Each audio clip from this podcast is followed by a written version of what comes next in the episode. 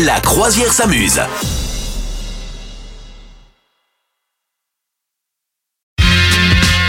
Madame Meuf avec Oui. deux grands M pour Madame Oui, et pour absolument. Meuf, mais Bah, aussi tout avec à un fait. grand M pour mode. Pour la mode. Exactement, m- m- m- m- mode. Ouais, je vais vous parler mode. Est-ce que tu as remarqué quand même un petit mieux au niveau de la mode? Pas tellement partout, mais un petit mieux Ouais. autour de l'éthique et de la fabrication durable, hein, éco-responsable. Non, j'ai pas remarqué, mais si tu me dis, je te crois.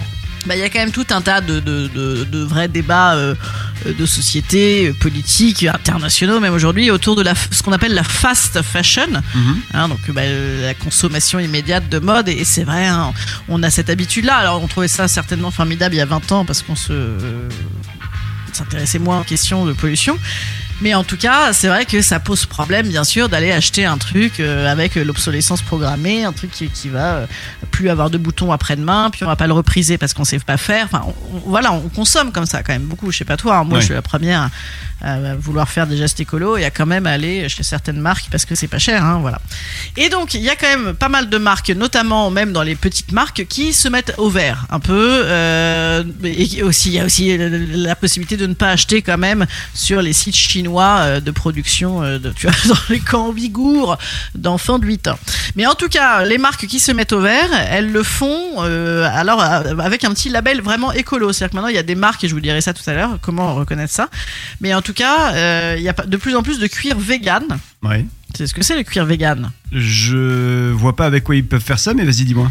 Eh ben non, non, mais en fait, moi, non plus, hein, je suis pas esthète dans ça, mais moi je me souviens que la première fois que j'avais vu ça, j'habitais euh, en Angleterre il y a 20 ans, et j'étais hilar. Genre, oh, des baskets en cuir vegan, bon, on va les manger en salade. Enfin, bon, évidemment, hein, pauvre meuf Et en fait, euh, non, bah, je, sais, je sais plus avec quoi ils font ça, mais franchement, moi j'en ai des baskets en cuir. Bah, les, les, la- je sais pas si je peux dire la marque là, Si, de basket bah, avec si. un V, les Veja, et ben elles, elles ont, euh, ça a toujours été du cuir vegan, et c'est nickel, et tu peux prendre la flotte en veux-tu, en voilà quoi. D'accord. Après, les grosses enseignes qu'on connaît comme H&M se sont remises aussi à euh, ramène-moi tes vieux vêtements et en échange je te donne euh, 5 euros, 10 euros, 20 euros.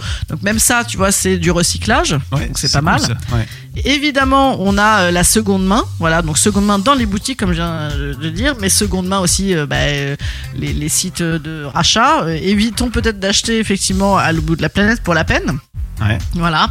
Et puis, euh, bah, écoute, qu'est-ce qu'on peut faire d'autre? Même les, même les, si vous avez plein d'argent, eh ben même les Stella McCartney, Mac- McCartney, etc. se mettent, même le luxe se met, euh, voilà, à, à- à ces produits plus écolos. D'accord. Le luxe, théoriquement, c'est fait pour durer. Bah oui. Donc voilà. Donc les non, mais les, les matières les plus éco-responsables, tu me demandais ça. Voilà, moi c'est des trucs, des cotons bio, des machins qu'on connaît pas.